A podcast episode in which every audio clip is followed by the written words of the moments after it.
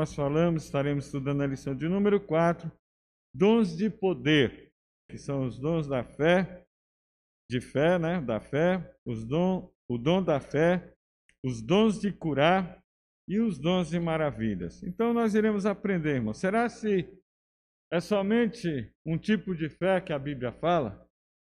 Fica essa pergunta aí. Existe mais de um tipo de fé? Nós vamos ver isso, o que, que a Bíblia fala sobre isso. Nosso professor estará trazendo, o professor Rubem estará trazendo esta manhã.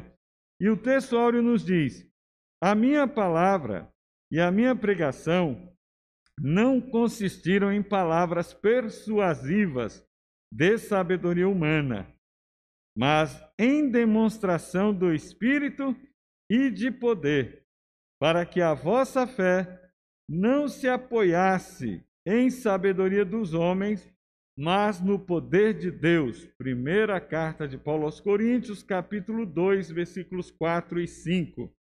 A verdade prática nos diz: os dons de poder são capacitações especiais em situações que demandam a ação sobrenatural do Espírito Santo na vida do crente. Lembrando, irmãos, como é, aqui a verdade prática está nos falando.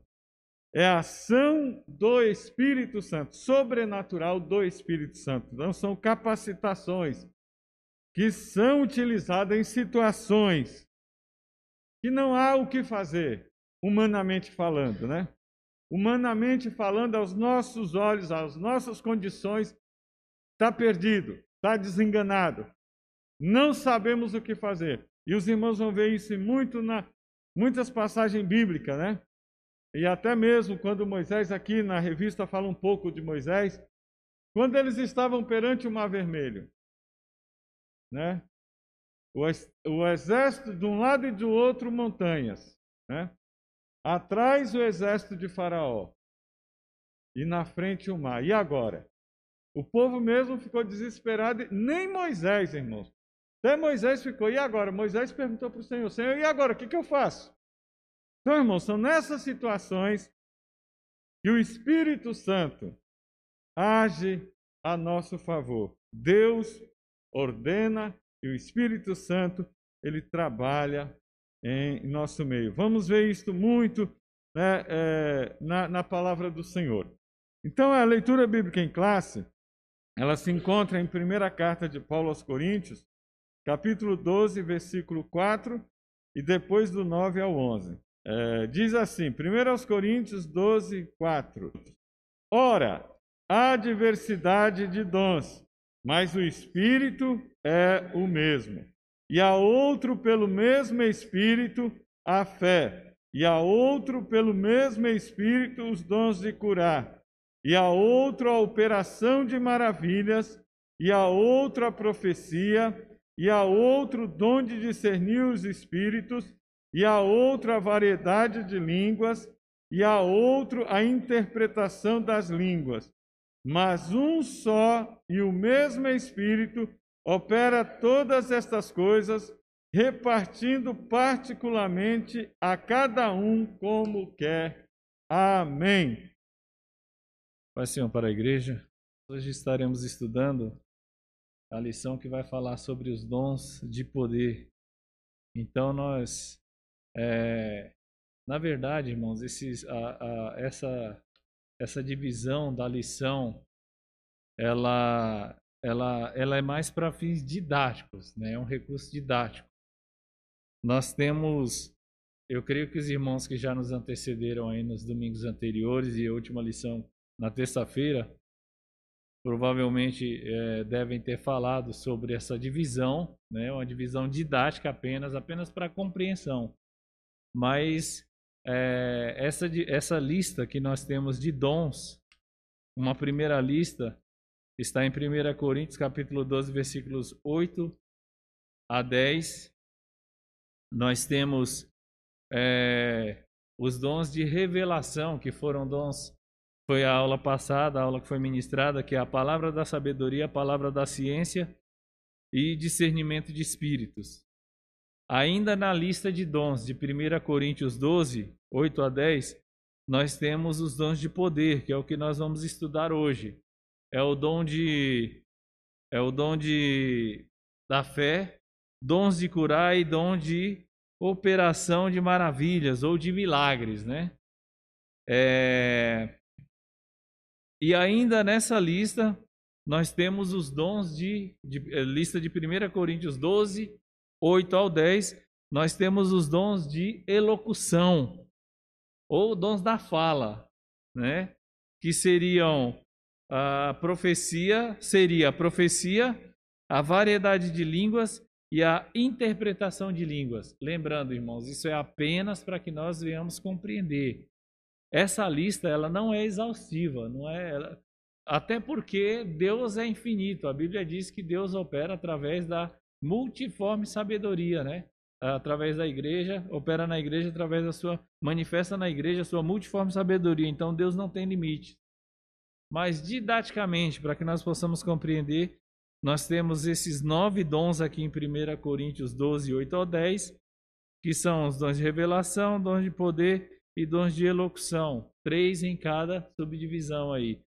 Ainda lá em Romanos 12, versículos 6 a 8, Paulo ele vai falar sobre outra lista de dons, que é profecia, ministério, ensino, exortação, a presidência, você presidir, né? E também o dom da misericórdia. São dons que estão mais ligados ao serviço.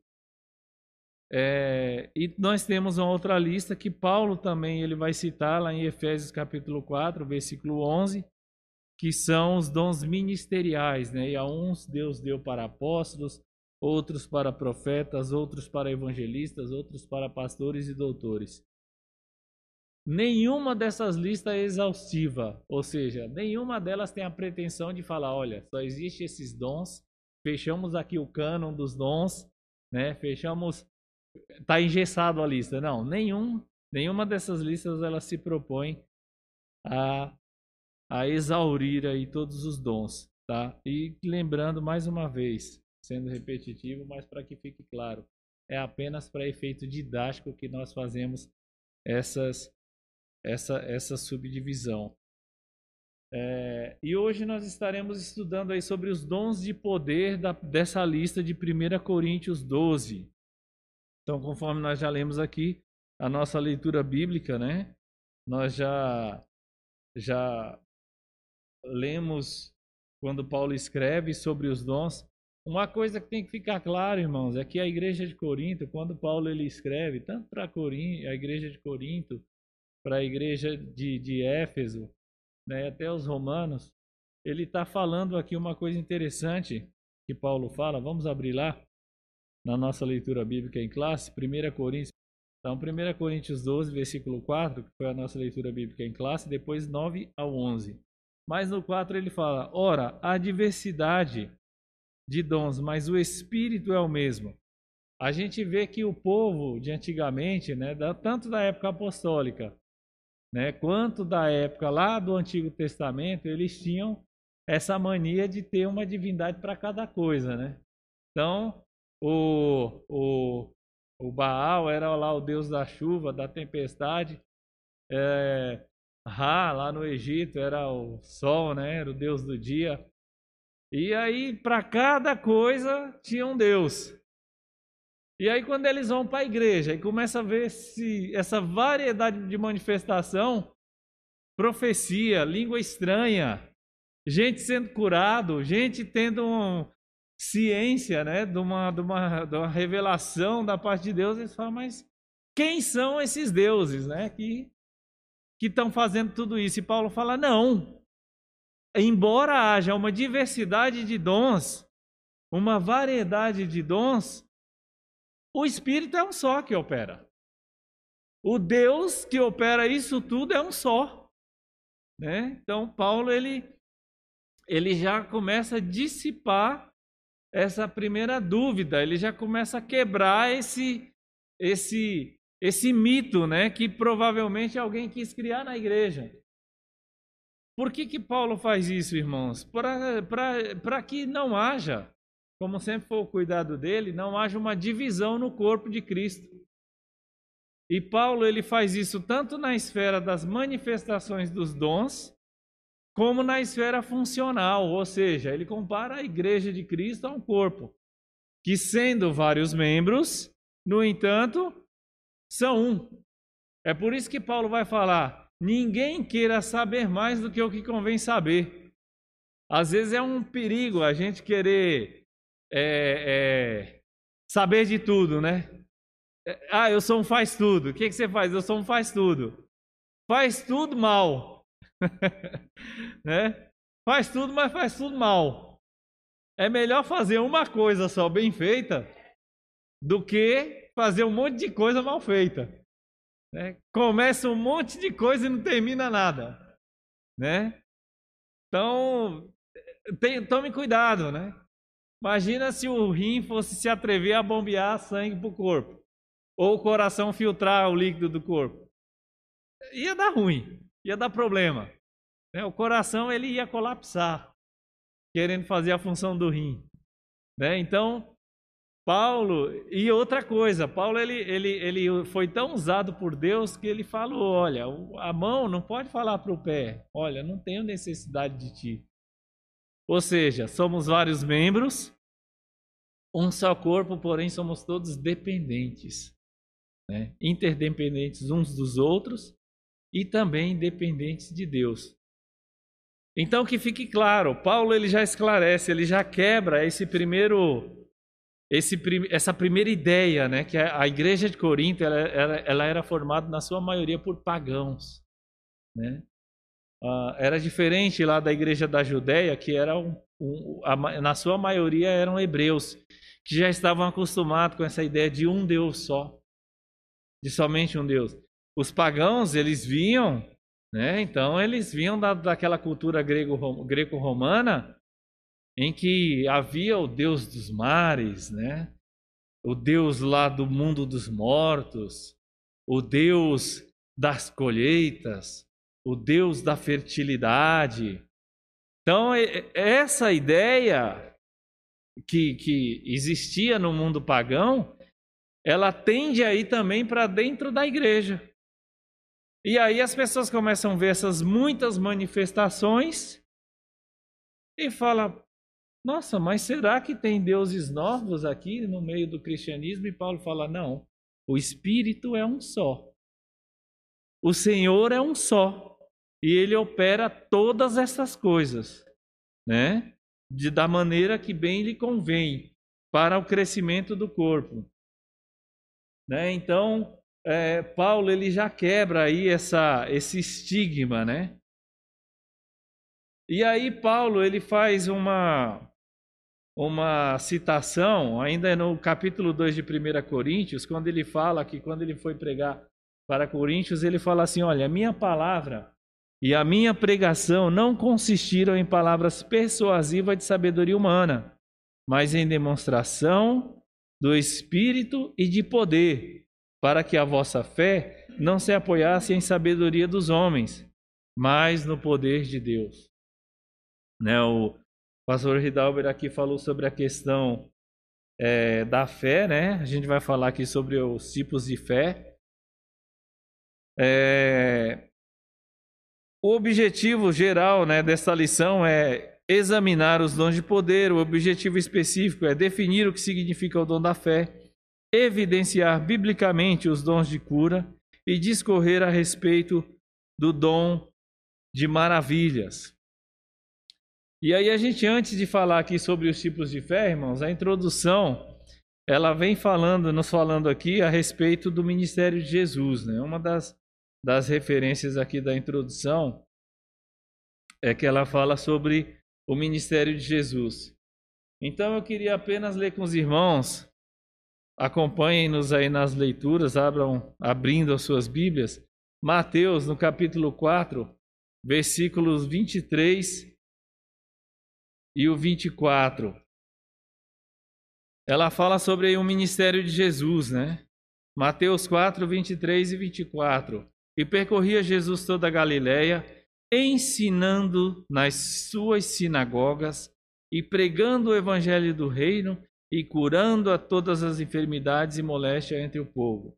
e a sua fama correu por toda a Síria, trazendo-lhe todos os que padeciam acometidos de várias enfermidades e tormentos, os endemoniados, os lunáticos e os paralíticos, e ele os curava. Vamos ler também lá em Lucas 4, só para nós vermos a questão do, do ministério de Jesus, como que ele realiza o seu ministério. Lucas capítulo 4, versículo 40. Olha o que, que diz lá. E ao pôr do sol, todos os que tinham enfermos de várias doenças lhes traziam, e impondo as mãos sobre cada um deles, os curava. Vamos ler também ainda o versículo 43. Ele, porém, ele Jesus, lhes disse: Também é necessário que eu anuncie a outras cidades o evangelho do reino, porque para isso fui enviado. Aqui, irmão, Jesus deixa claro que ele não veio primeiramente para iniciar o ministério de cura. Não foi isso que Jesus veio fazer. Porque quando ele cura essas pessoas, as pessoas, o que, que eles fazem? No versículo anterior, as pessoas vão atrás dele e tentam segurar ele ali. Fala, opa, não vamos deixar essa, essa bênção aqui escapar, não, né? Esse homem não pode ir embora. E Jesus falou para eles: não, deixa eu ir porque eu tenho que anunciar ainda o evangelho do reino em outras cidades, porque eu fui enviado para isso.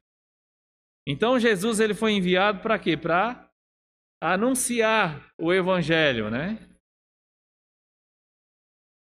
Aquela profecia que Jesus cita lá em, em Nazaré, quando ele vai lá, que é de Isaías: O Espírito do Senhor está sobre mim para evangelizar os pobres. Então, Jesus ele vem primeiramente para isso. Porém, porém, Jesus, ele, além de anunciar o evangelho através da pregação e do ensino, ele curava. Ele manifestava a cura. Ele efetuava curas. Ele efetuava milagres. E ele deu demonstrações de poder. Então, o evangelho que não tem demonstração de poder, ele vai ficar na esfera do conhecimento. A palavra tem poder? Tem. Né? E a gente já vai entrar nessa questão da fé salvífica. Mas Jesus ele manifestava, né? Os milagres, ele manifestava as curas. Justamente porque o evangelho de Deus, ele vem anunciar o quê? Um Deus poderoso, um Deus que cura, um Deus que tem poder sobre todas as coisas e que vai agir.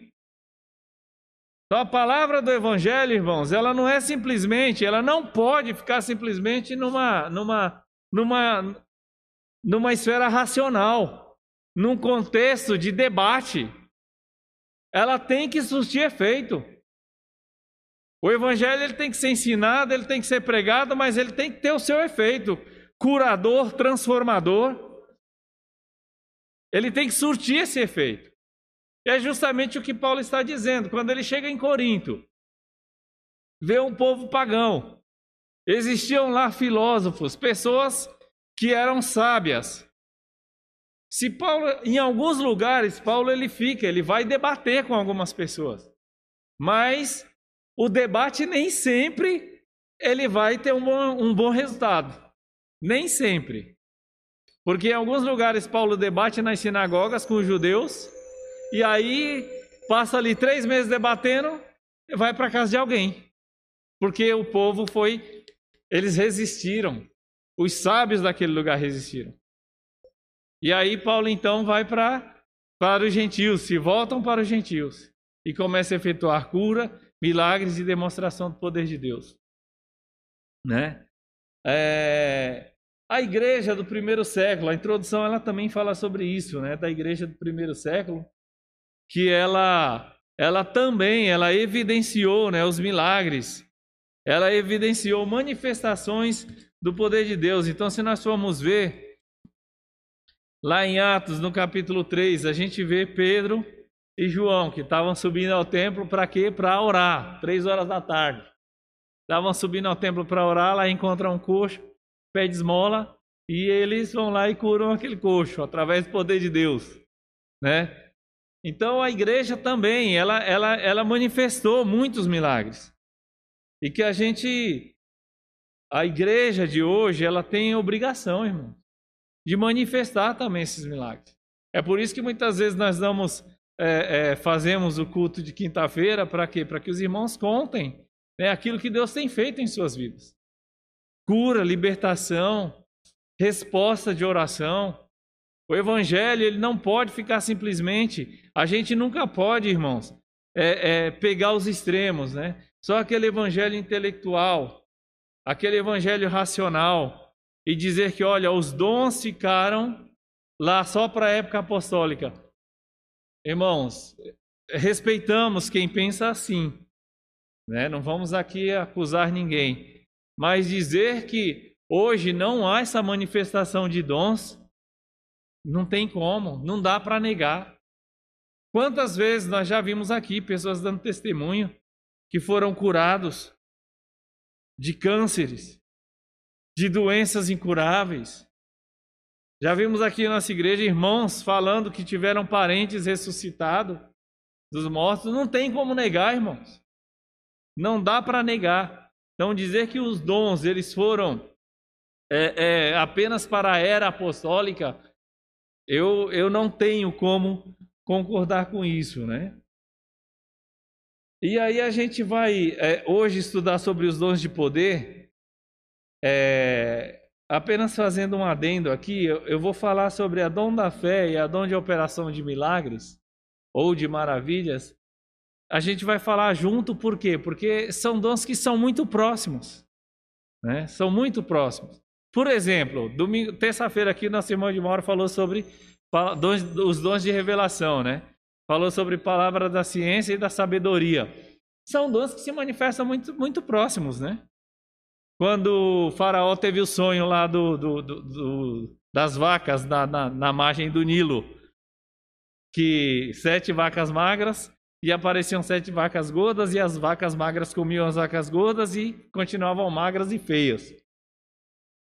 E aí o faraó fica perturbado com aquilo, chama todos os, os, os, os magos lá, os, os sábios do Egito, ninguém consegue dar interpretação para aquele sonho.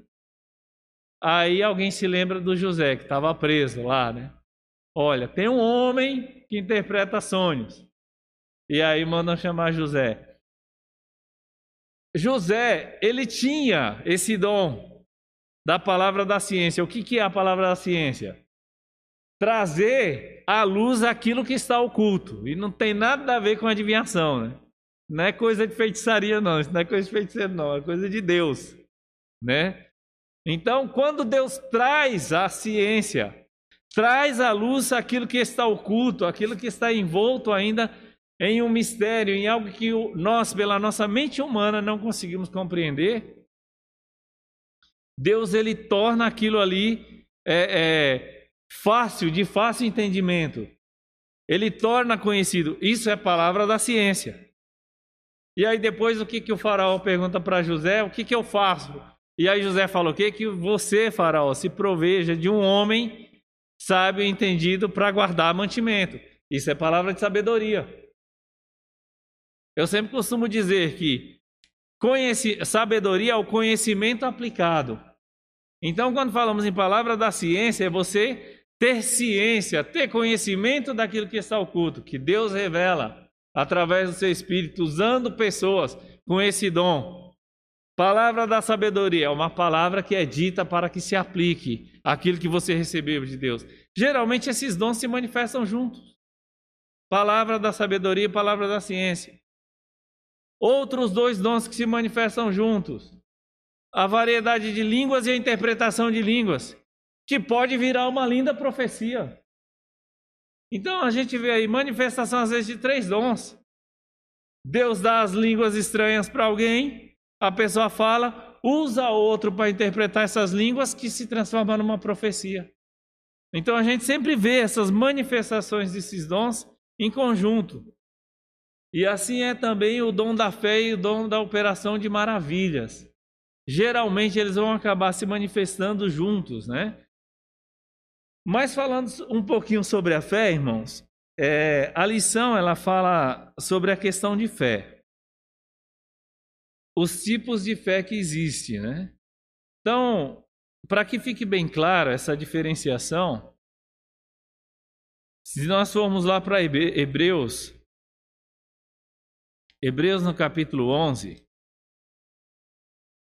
o autor aos Hebreus, nós já falamos aqui várias vezes como é uma escola, não custa repetir, nós não sabemos, né? O autor da epístola aos Hebreus. Alguns atribuem a Paulo, outros atribuem a Apolo, outros atribuem a é, Prisca, né? Ou Priscila, que era a esposa de Áquila, né? Alguns atribuem até a ela essa epístola, né? Mas nós não sabemos. Mas o autor aqui, aos Hebreus, em, no capítulo 11, versículo 1, ele diz assim: Olha, a fé é o firme fundamento das coisas que se esperam e a prova das coisas que se não veem. Se a gente for pensar, irmãos, firme fundamento daquilo que você está esperando. É, é um negócio meio de doido, né? E a prova do que eu não estou vendo. Isso é fé, né? Isso é fé. É, é, um, é um negócio muito complicado essa questão de fé, né? Mas o próprio escritor aos Hebreus, aqui no capítulo 11, fala que sem fé, no versículo 6 do capítulo 11, fala que sem fé é impossível agradar a Deus. Então é necessário que quem se aproxima de Deus tenha fé. É um requisito básico. Ó, para que você é, é, é, se aproxima de Deus, é, é necessário que você tenha fé, que você creia que Ele é galardoador daqueles que procuram Ele, daqueles que buscam a Deus. Então, fé é um negócio assim, totalmente, é, ao mesmo tempo que ele parece ter uma lógica e tem sim uma razão, ele, ela atua na esfera da razão, ela, muitas vezes ela vai sair da esfera da razão humana ela vai para o sobrenatural. E aí é onde a gente tem que fazer essa divisão, né? A fé, segundo a lição, ela vai dizer que a fé, ela é a total confiança e dependência de Deus. E aí a lição ela diz também que a fé é necessária para as operações divinas entre o homem. Então, irmãos, a fé, ela, ela é meio que a liga, ela é o meio ou a forma de nós vermos as operações de Deus, as manifestações de Deus. O fato de eu não ter fé pode impedir de Deus operar? Ele continua sendo Deus. Mas muitas vezes Deus ele vai deixar de operar na vida daquele que não tem fé. Olha só o que está lá em, em, em Mateus capítulo 3, versículo 58 que fique claro, né? O, o pastor Hidalgo falou: não, ele vai continuar sendo Deus, então vamos, vamos destrinchar aqui a coisa. Deus é Deus e pode operar você crendo ou não. Amém? Não muda. Porque Deus ele não depende da ação humana, ele não depende do homem para ser Deus. O poder de Deus é dele e ele não divide com ninguém. Ele faz o que ele quer, da maneira como ele quer. A glória é dele. Porém, em questão de relacionamento, muitas vezes Deus não vai se manifestar para a pessoa e nem manifestar o seu poder porque a pessoa não creu. Porque o autor aos Hebreus ele já deixa isso claro: olha, é necessário que haja fé para se aproximar de Deus e para agradar a Deus. Não tem como. Existia um relacionamento. Deus não deixa de ser Deus se eu não tiver fé. Mas na minha vida ele não vai se manifestar, ele não vai ser Deus, ele não vai ser o meu Deus se eu não acreditar nele. Se eu não tiver fé nele. Então vamos lá para Mateus 13, 58. Olha só o que, que acontece com Jesus. Jesus ele vai lá, se batiza, passa lá 40 dias lá no deserto da Judeia e depois ele volta para Nazaré. olha só o que, que acontece. Mateus 13, 58. E não fez ali, ali onde? Ali em Nazaré.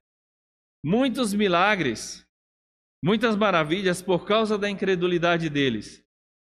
Olha só o que, que diz o verso 56 e o 57. Vamos ler o 55. Não é este o filho do carpinteiro?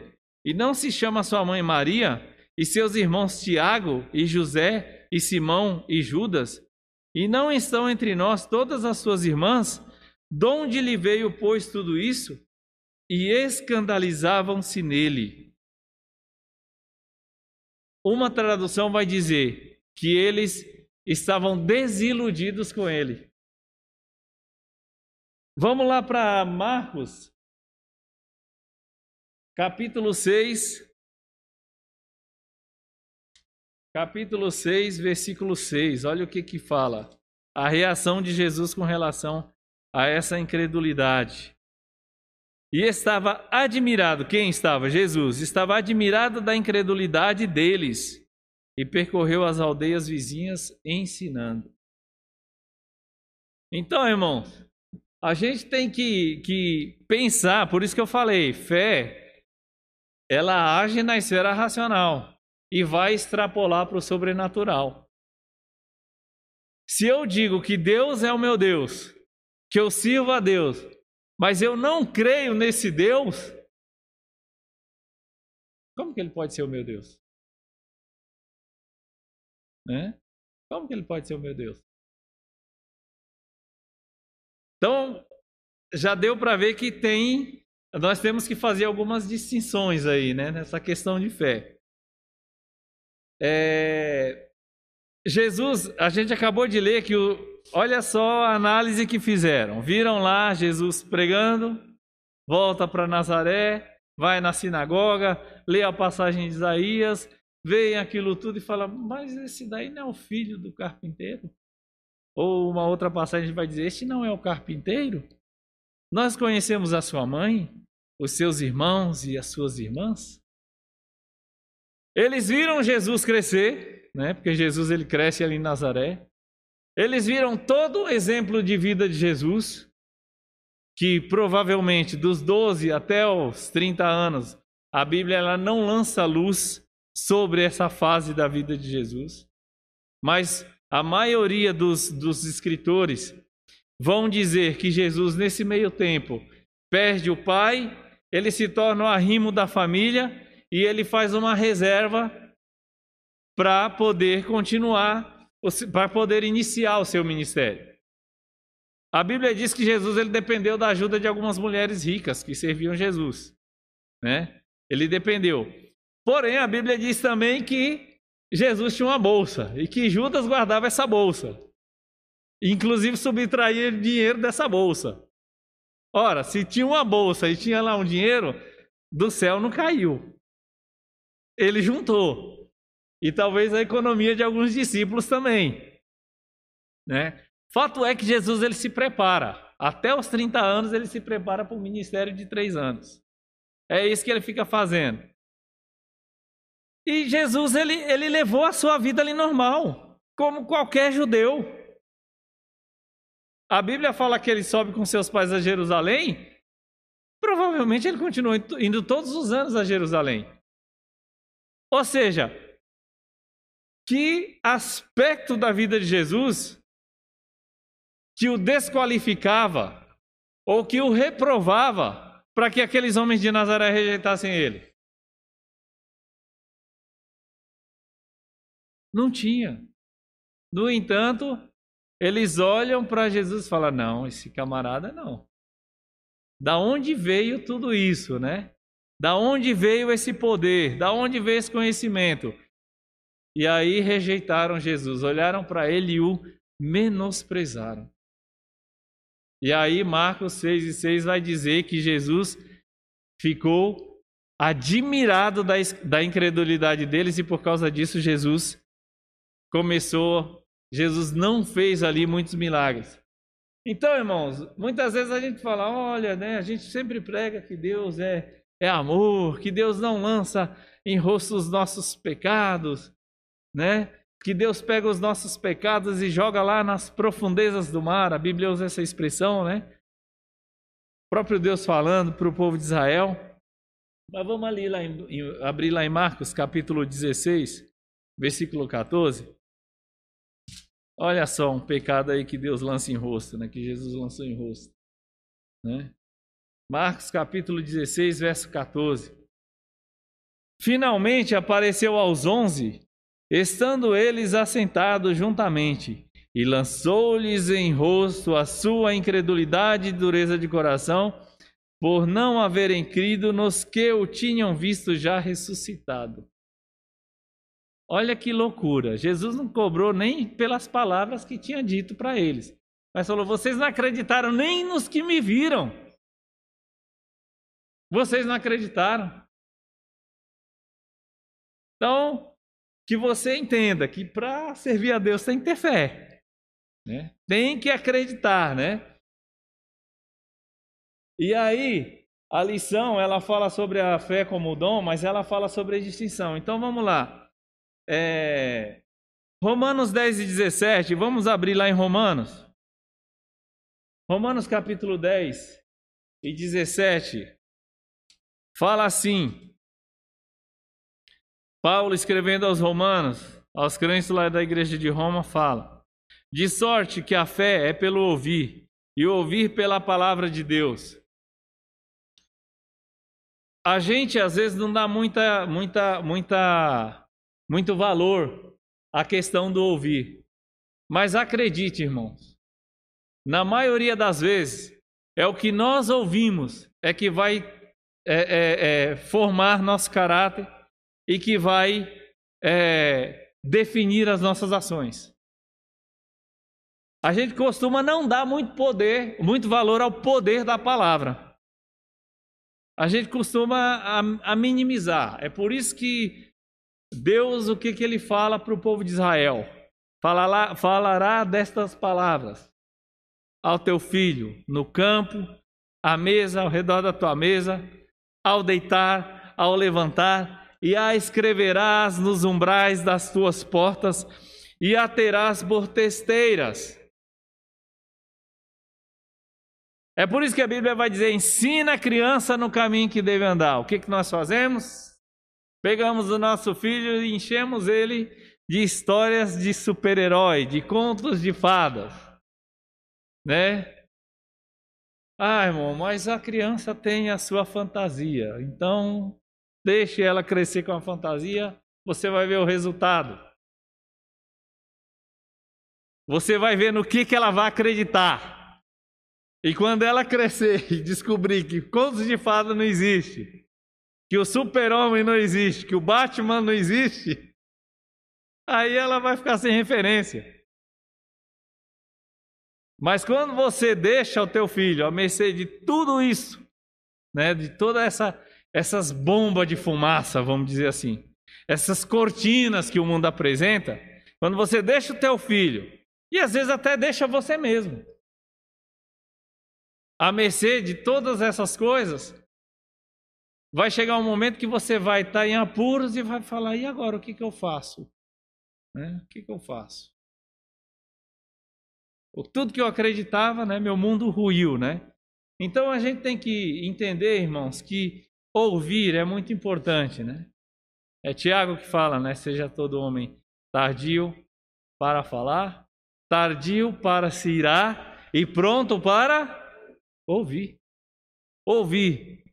Ouça. Ouça. A gente tem tanta gente aí que tá tá tentando falar inglês aí há 15 anos, né? Como tinha uma propaganda aí que falava, o camarada tá lá no nível 15. Nível 15 e não fala nada, né? Por que, que eu não falo inglês ou outro idioma aqui? Por que, que eu não falo? Porque você não ouve. Você não ouve. Né? Para você aprender a falar, você aprendeu a falar como?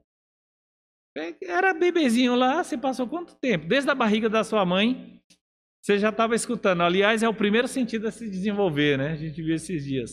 É a audição. Olha só que importante. A criança reconhece a voz da mãe. As ondas cerebrais, foi mostrado um estudo que as ondas cerebrais de uma criança, quando ela ouve a voz da mãe, elas se alteram. Ouve a voz de outra mulher, normal. Ouve a voz da mãe, se altera. Ela reconhece na sua mais tenra infância, né? E essa criança, depois de nascido, com quantos quanto tempo que ela vai falar? As primeiras palavras aí, eu já já fui tive filho pequeno há tanto tempo que eu nem lembro, mas um ano, um ano e pouco, nove meses, já começa a pronunciar algumas coisas. Mas até ela ter um vocabulário formado, leva tempo, irmão. Leva tempo. Eu vi um, uma vez um vídeo de um senhor americano que ele aprendeu o inglês, o português nordestino.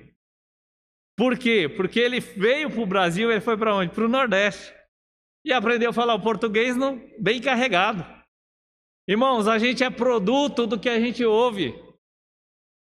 É por isso que é, é importante falar a palavra de Deus, pregar a palavra de Deus. Porque é o que você ouve, é o que vai entrar no teu coração e vai moldar tua mente, moldar teu caráter e vai definir tua ação. E quando a Bíblia vem falar sobre a fé, vem pelo ouvir, né? E ouvir a palavra de Deus, ela está justamente dizendo isso, que você tem que pregar para que as pessoas ouçam, e essa palavra que você está falando, ela vai desmanchar, ela vai desmantelar toda aquela estrutura racional que a pessoa tem. Essa é a ideia do Evangelho. E ela vai gerar na pessoa. Aí é onde entra Deus. Quando Paulo fala lá em Romanos: pela graça sois salvos por meio da fé, isso não vem de vós, é dom de Deus. Irmãos, é interessante. Para quem cresceu, nasceu e cresceu no Evangelho, é fácil aceitar a palavra de Deus. É fácil. Você cresceu com aquilo. Os irmãos aí que estão em casa, os irmãos que estão aqui, que cresceram, nasceram no, no lar cristão, foram ensinados desde pequeno, é só pensar o contrário. Você facilmente você rejeita qualquer é, é, ideia que seja contrária à palavra de Deus. Rejeita. Por mais que você erre, por mais que às vezes você não consiga cumprir a palavra de Deus, mas você rejeita. Agora imagina para um ímpio, pecador, que cresceu lá no mundo, sem pai, sem Deus, sem salvação. Ele tem uma estrutura é, é, racional, emocional, tradição dos pais que ele recebeu, está formada na mente dele. E aí eu vou lá e levo a palavra de Deus para ele. Agora ele tem outra referência que muitas vezes vai chocar demais a vida dele. E o efeito pode ser o contrário, pode criar nele um asco pelo evangelho. Não, isso aí não, está errado. Uma coisa, isso aí é prisão, que é o que a maioria dos, dos, dos ímpios, né, quando ouvem a palavra de Deus ou comentam sobre a palavra de Deus, não, isso aí é, isso aí, eu não quero esse tipo de vida. É isso que eles vão falar. É aí que entra a fé onde Deus começa a trabalhar. A palavra entra pelo ouvido, vai até a mente dele, até o coração dele, até, até o cerne da emoção dele. E aí é onde entra Deus, vai operar fé na vida da pessoa. Isso é fé para salvação, não tem nada a ver com dom, tá, irmãos? Isso é fé para salvação. Nós estamos falando do tipo de fé, tá bom? Já já vamos entrar nos dons aí. Isso é fé para salvação. É por isso que eu falei, a fé, ela trabalha no racional, ou seja, muitas vezes Deus vai fazer aquela palavra que foi pregada, aquela palavra surtir efeito na vida da pessoa, começar a contrastar. A minha obrigação como cristão é somente pregar, falar do Evangelho é, é implantar o evangelho lá.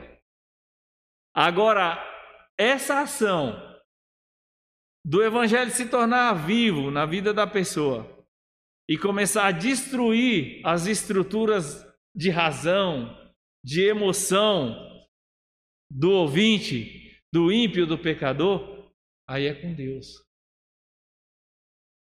É mais ou menos como a semente, irmão. Trazendo para um lado físico, ilustrando de uma forma física. Eu lanço a semente na terra, eu preparo a terra e lanço a semente na terra. Quem vai quebrar a casca da semente para que ela brote? Qual reação química que vai acontecer lá na terra para começar a amolecer a casca, ou estourar aquela casca e a semente brotar? Eu não posso, esse, esse processo eu não controlo. Isso fisicamente falando, tá, irmão? Eu não controlo. O processo que eu controlo é preparar a terra, arar a terra e plantar a semente. Se for um pedaço de terra pequeno, eu até consigo jogar água, mas se for grande, aí eu dependo de chuva. Depende de Deus. Agora, o processo da quebra da semente e ela brotar e crescer, germinar, esse processo eu não controlo, irmão. Eu não controlo o que vai nascer. Eu planto laranja, vai ter que nascer laranja. Eu não posso plantar limão e querer que nasça abacate. Não dá. Também não controlo. Há muitas coisas que nós não controlamos. É por isso que nós temos essa obrigação de pregar. E a fé salvífica é isso: é Deus que vai operar. Né? num campo racional, mas depois ela vai extrapolando. Deus conhece o coração humano. Deus sabe as fraquezas de cada um. E Deus sabe que palavra que vai agir na emoção e na razão de cada um, para que ele se deixe convencer. E às vezes nem vai se deixar convencer. Então, isso daí já é assunto de Deus. Mas é a fé salvífica. E Deus opera essa fé salvífica em nós. Paulo fala em Efésios 2 e 8, né, que isso não vem de vós, é dom de Deus, para que ninguém se glorie. Tá? A gente vê lá em Atos 2,37, quando Pedro está pregando, a Bíblia vai falar que os ouvintes que se converteram, olha a reação deles à palavra de Deus. Atos 2, e 37. Ouvindo eles isso, compungiram-se em seu coração e perguntaram a Pedro e aos demais apóstolos: Que faremos, varões e irmãos? Eles ouviram e eles compungiram-se. Compungir, irmão, quer dizer tornar-se pesaroso, quer dizer afligir-se moralmente. Eles ouviram a palavra e eles começaram a se afligir. A palavra começou a afligi-los. Aquilo começou a pesar no coração deles. Quem controla esse processo? Às vezes eu falo uma palavra, a pessoa nem liga, até escarnece e zomba. Mas em algum momento Deus pode fazer aquela palavra ir lá e confrontar a pessoa moralmente, né?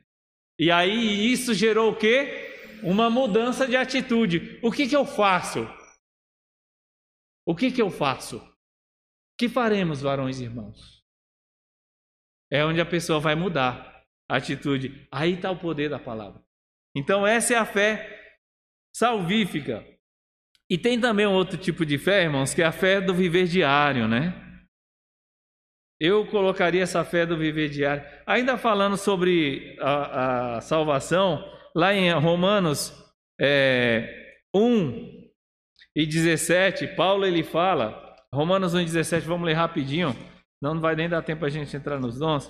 Romanos 1 e 17, Paulo ele fala sobre, ele fala assim, porque nele se descobre a justiça de Deus de fé em fé, como está escrito, mas o justo viverá da fé.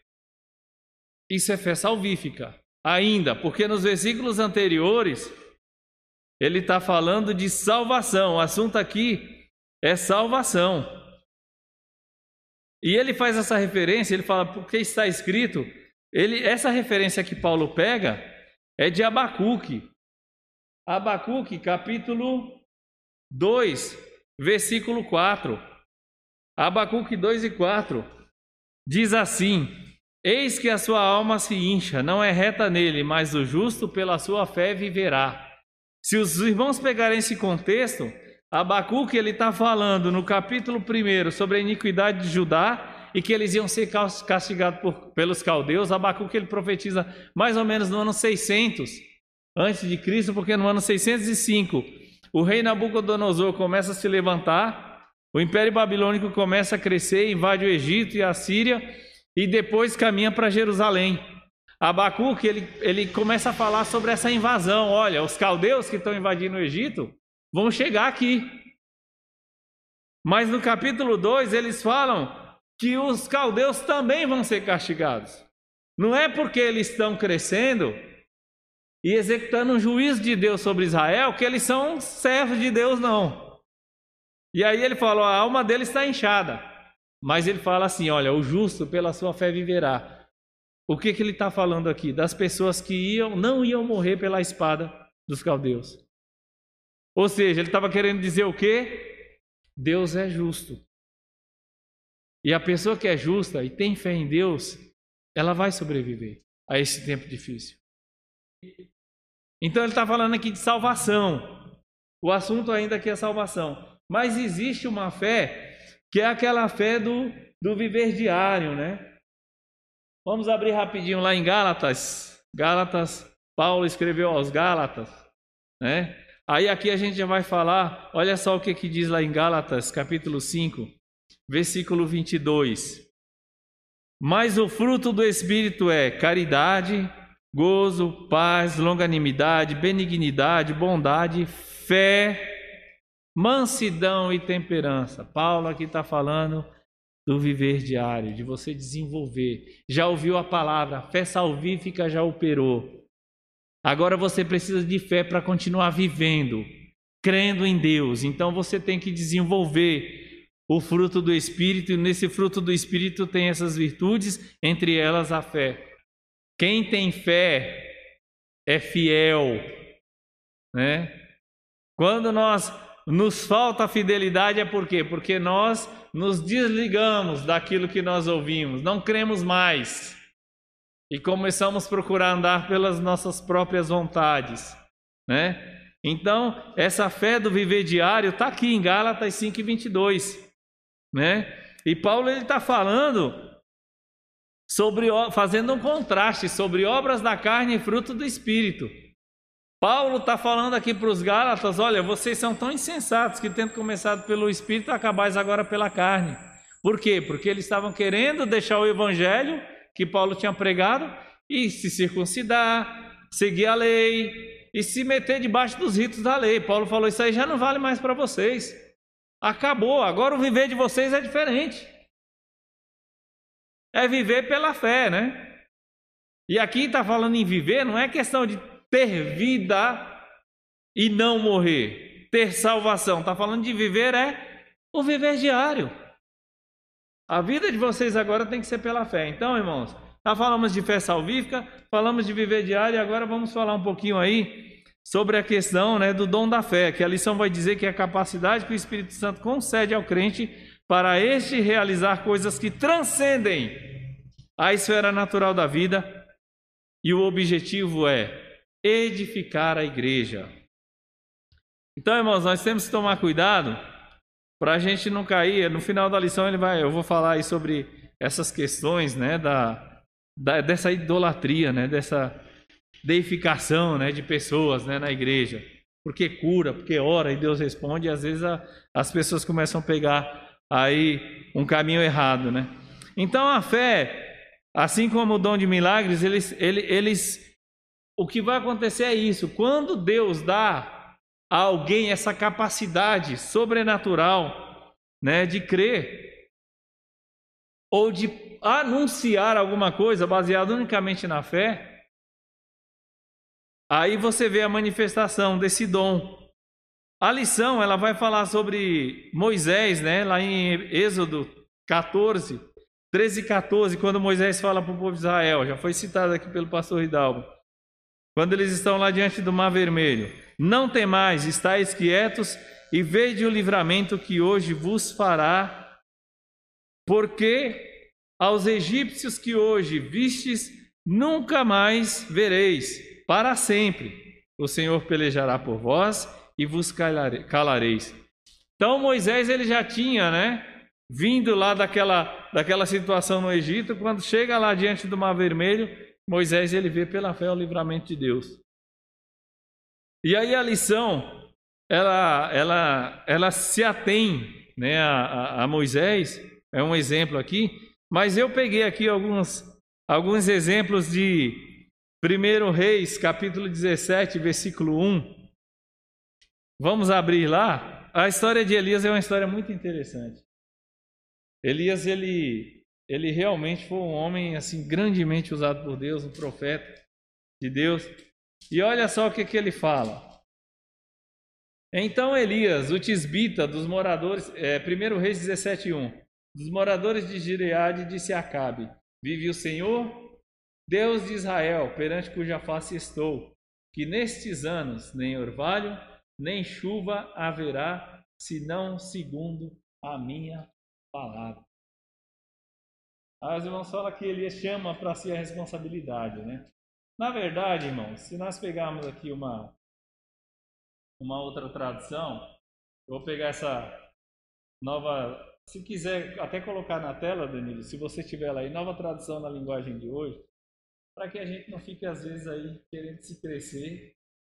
Porque para falar isso tem que ter muita responsabilidade, né? Falar que vai, ó, segundo a minha palavra, não vai chover. 1 Reis 17, 1. Isso na nova tradução na linguagem de hoje. Um profeta chamado Elias de Tisbe, na região de Gileade, disse ao rei Acabe: Em nome do Senhor, o Deus vivo de Israel, de quem sou servo, digo ao Senhor Acabe que não vai cair orvalho nem chuva durante os próximos anos, até que eu diga para cair orvalho e chuva de novo. Então Elias ele falou em nome do Senhor, o Deus a quem ele servia, né? Não foi a palavra dele. Mas olha só que interessante, por que que o o segundo, né, nos próximos anos aí, segundo Tiago 5:17, na epístola de Tiago, capítulo 5, versículo 17, foram três anos e seis meses que não choveu. Mas por que que Elias ele chega e fala assim: Olha, eu sirvo ao Senhor, estou falando em nome do Senhor e não vai cair chuva até que eu fale para cair. E fale segundo o Senhor. Porque depois lá em, em 1 Reis 18:1 veio a palavra do Senhor a Elias dizendo que Deus daria chuva sobre a terra. Mas quem ia falar era Elias. Por que que Elias ele faz essa essa, vamos dizer assim, essa afronta, né?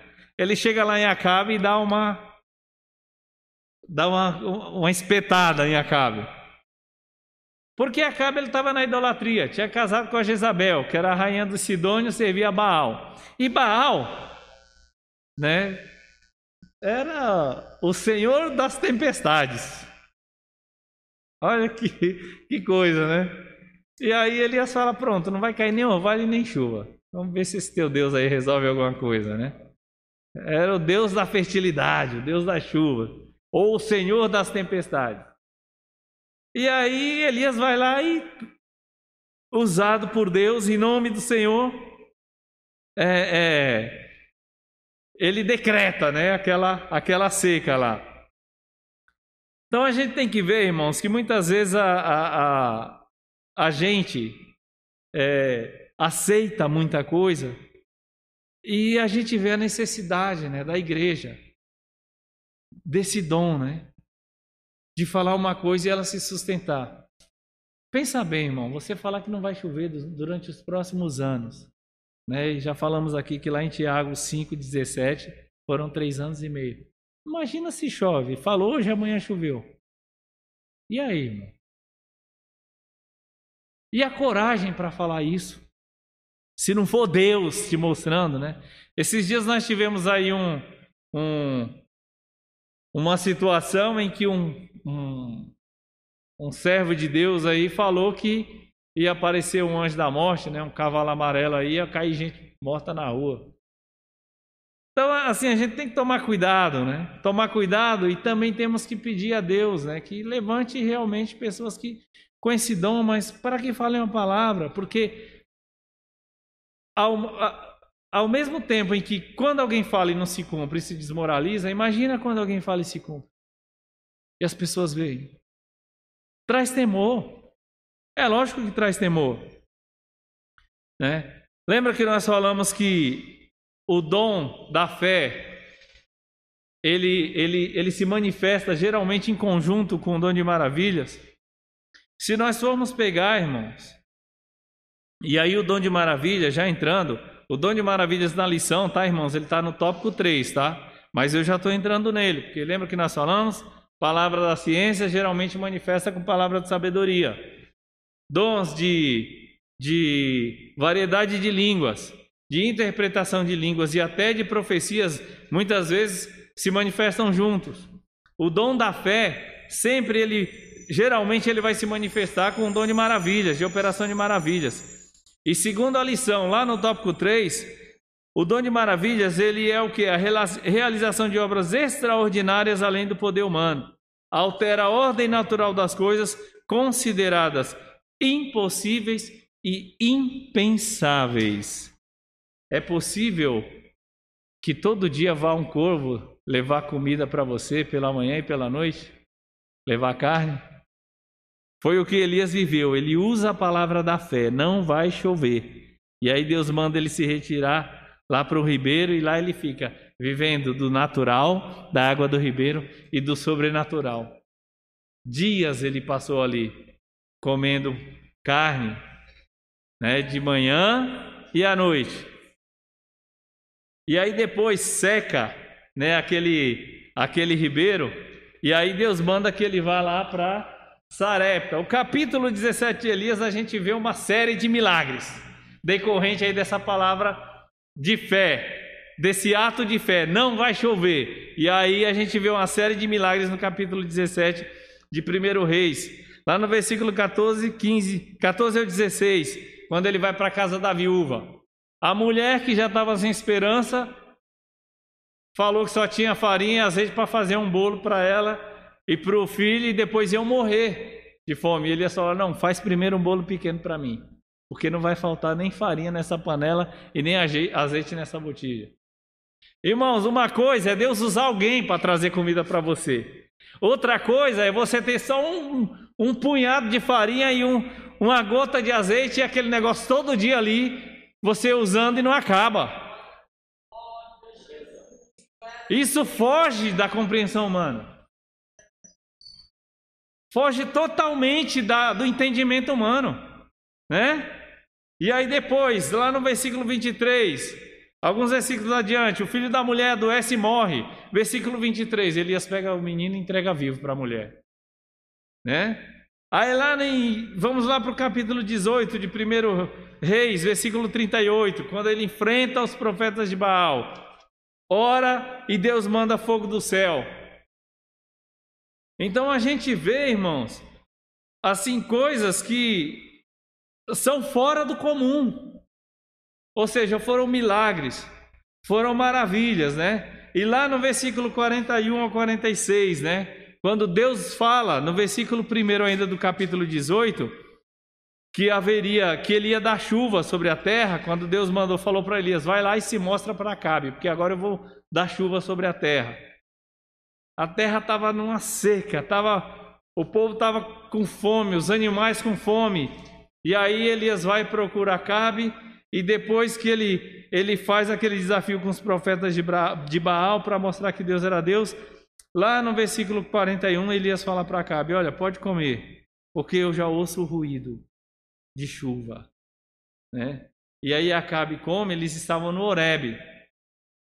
E aí Elias vai para o Horeb e ora lá para o cume do monte, ora com o rosto entre os joelhos, e aí fala para o moço dele, vai lá e olha para a banda do mar, tem chuva, e ele fala, eu não vejo nada.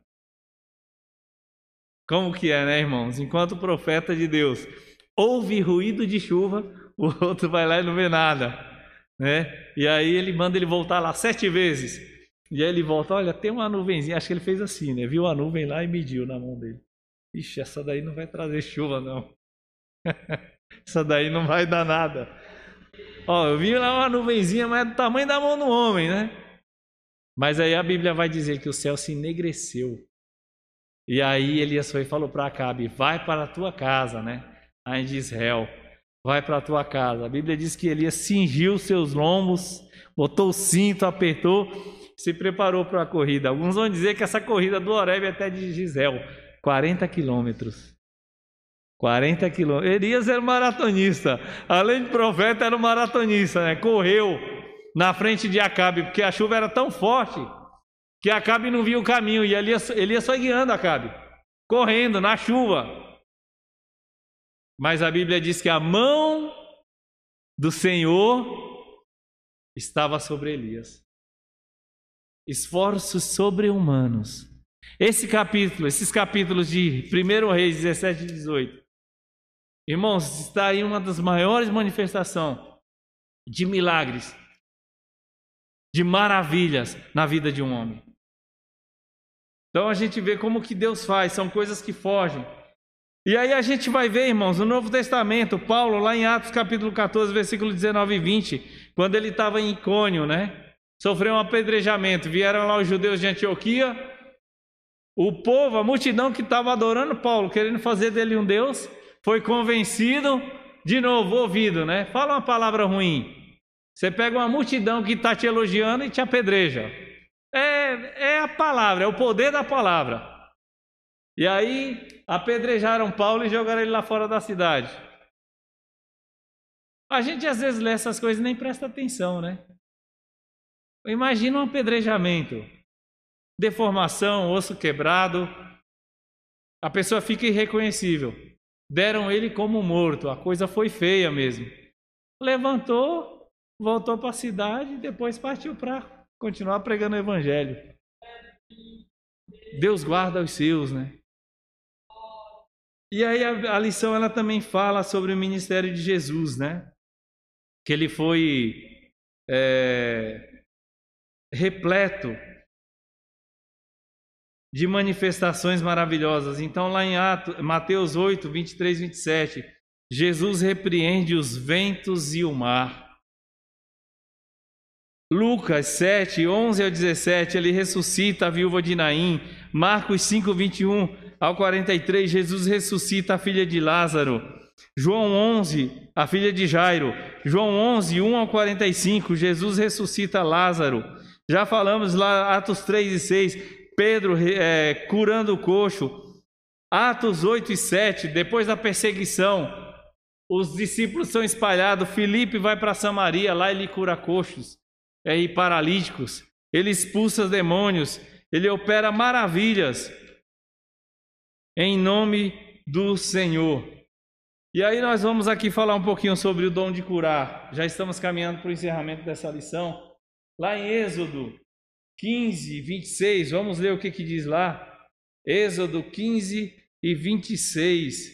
E disse o Senhor: Se ouvires atento a voz do Senhor teu Deus, e fizeres o que é reto diante dos seus olhos, e inclinares os teus ouvidos aos seus mandamentos, e guardares todos os seus estatutos, nenhuma das enfermidades porei sobre ti que pus sobre o Egito, porque eu sou o Senhor que te sara. Jeová Rafa, e aqui está falando de cura física. Mas tem uma condição: você tem que ser fiel, você tem que crer nos mandamentos, você tem que ser reto, porque o Senhor ele te sara. Então esse dom da cura, a lição ela vai dizer no comentário dos professores que ele, ele é colocado no plural porque há muitas manifestações. Alguns entendem que algumas pessoas são usadas para curar apenas determinados tipos de doença, e aí são só entendimentos, tá, irmãos? Nós não temos. Pensa bem, irmãos, uma pessoa que é usada pelo Espírito de Deus para curar. Deus pode usá-la para curar um tipo de enfermidade ou várias. Nós não sabemos.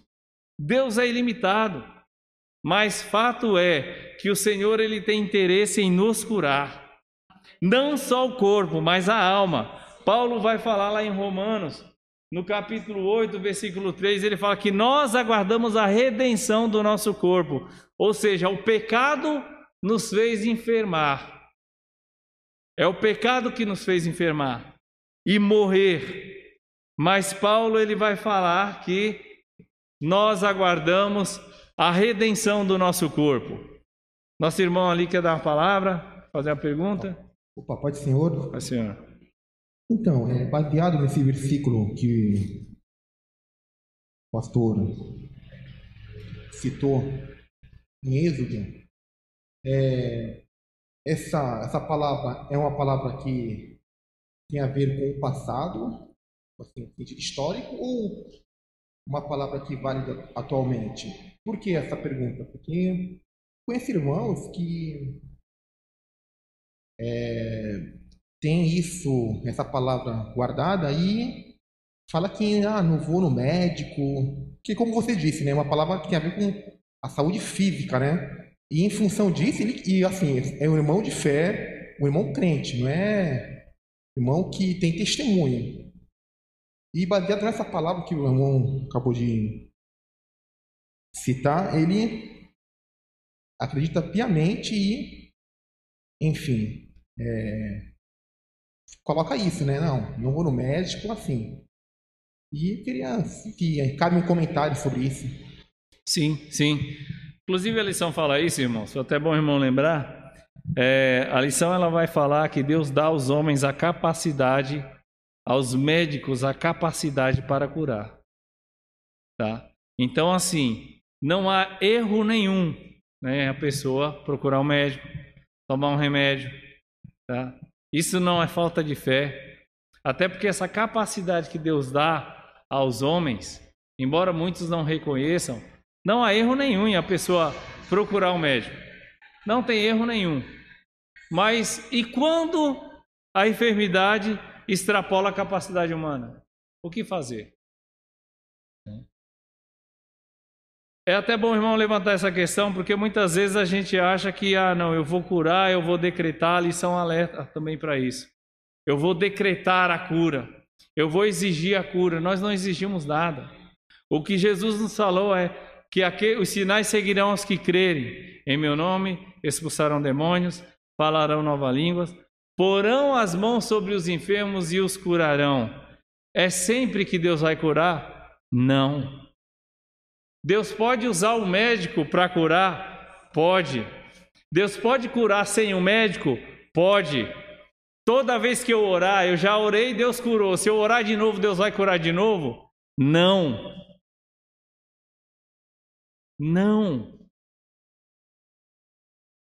Irmãos, o que nós temos que entender é que a glória não está em nós. A glória não é nossa, embora esteja em nós, que somos vasos de barro mas ela não é nossa. É. Essa questão, por exemplo, Deus ele fala aqui especificamente.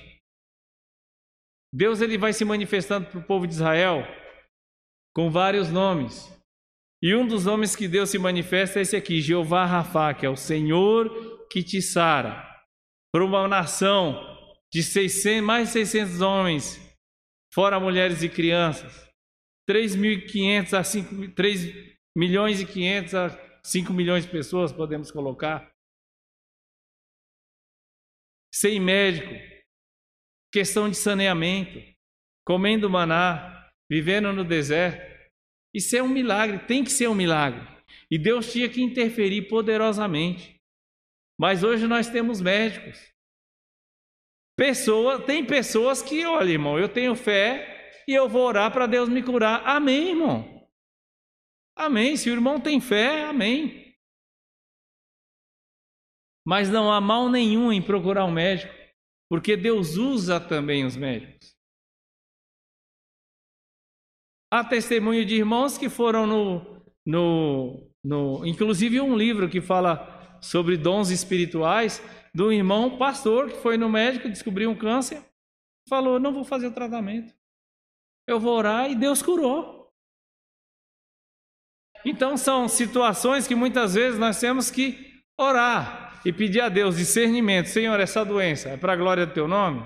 Devo procurar tratamento? Ou, ou procure tratamento. Faça o que está ao teu alcance. Veja a mulher do fluxo de sangue. Quanto tempo ela não passou gastando os recursos dela, né? E depois, quando viu que não tinha jeito, o que, que ela fez? Procurou Jesus. Né? E aí a gente entrando já para o final da lição, sim, fica à vontade. Eu estou falando aqui é, do rei Asa, é, segundo as crônicas 16 e 12. E caiu Asa doente de seus pés no ano 39 do seu reinado. Grande por extremo era a sua enfermidade, e contudo, na sua enfermidade não buscou ao Senhor, mas antes aos médicos. Quer dizer, o erro não foi ele buscar os médicos, mas confiar mais nos médicos do que no Senhor. Do que no Senhor. Porque ele já, ele foi um grande rei usado nas mãos do Senhor, fez grandes coisas. Deus falou com ele e nos seus últimos dias ele desprezou o Senhor e buscou os médicos. Sim. Não há erro nenhum. Mas tua confiança, você pode buscar os médicos, mas tua confiança maior é no Senhor. E quando a medicina desenganar, pode Pode deixar. Se o Senhor quiser curar, Ele cura. Ele cura. E se não né? quiser, não vai curar. É... Isaías, né? Quando ele volta lá para falar com Ezequias, não é isso? Olha, o Senhor manda te dizer que vai te dar mais 15 anos, mas depois manda ele fazer o quê? Uma pasta de figos. Olha a cura do Senhor. então, então, assim, irmãos, Deus ele é ilimitado, não existe uma norma, né? Desculpa, Emeliana, não entendi. Jesus, né, curou o, o cego lá, cuspiu na terra e fez um, uma laminha lá, né, e passou no olho do, do cego. E depois mandou ele se lavar. Então, irmãos, não há erro. Pelo contrário, nós nem, nem falamos pode, deve procurar os médicos, né? Você tem que cuidar da sua saúde. Você tem que cuidar. Isso é um mal que nós brasileiros, não sei se é, se é somente nós, mas como eu sou brasileiro e, e moro aqui e vejo como é a grande maioria, a gente só vai no médico quando está doente, né? Não fazemos uma prevenção, não cuidamos da nossa saúde, não cuidamos da nossa alimentação, não cuidamos do nosso sono, não cuidamos da nossa, da nossa aptidão física, não fazemos exercício físico. Não fazemos, irmãos, essa é a realidade. E aí depois, não, o Senhor vai me curar. Será que um, um, um, um tratamento ali preventivo não teria evitado tanta coisa, né? Então não é errado, né? Não há erro nenhum. Irmãos, Paulo orou por três vezes, né, para Deus tirar aquele espinho. Era uma enfermidade. Não se sabe até hoje o que era. Não foi tirado, né? Então que a gente não crie, né, esses, esses desvios, essas distorções quanto à questão desses dons, né? Ah, vou lá no irmão que ele, ele ora e Deus cura. Ele é, ele tem um dom, ele não é um curandeiro. E vai curar se Deus quiser curar, né? Ele não é curandeiro, né? Outra coisa, a questão de nós idolatrarmos essas pessoas, né? que são usadas por Deus, que muitas vezes o Senhor usa poderosamente e a gente começa a idolatrar essas pessoas. São seres humanos, irmão. Tiago fala: Elias era um homem sujeito às mesmas paixões que nós. Né? Qualquer um que buscar o Senhor e que Deus se agradar em dar esse dom para ele, para o que for útil, Deus vai dar. Deus vai dar. Né? Então a pessoa em si ela não tem nada, mas que nós temos que reconhecer, irmãos, sim, que Deus usa homens dentro da igreja usa os médicos lá nos hospitais, usa às vezes pessoas que não têm conhecimento nenhum para falar com a gente, para dar uma ideia de algum remédio, às vezes caseiro, de alguma coisa, às vezes que, que não é nem um remédio, é só uma mudança de hábito ou de atitude que vai resolver alguns problemas que temos. Né? Amém, irmãos? Que Deus em Cristo nos abençoe e que fale melhor em cada coração e eu agradeço a oportunidade. Amém.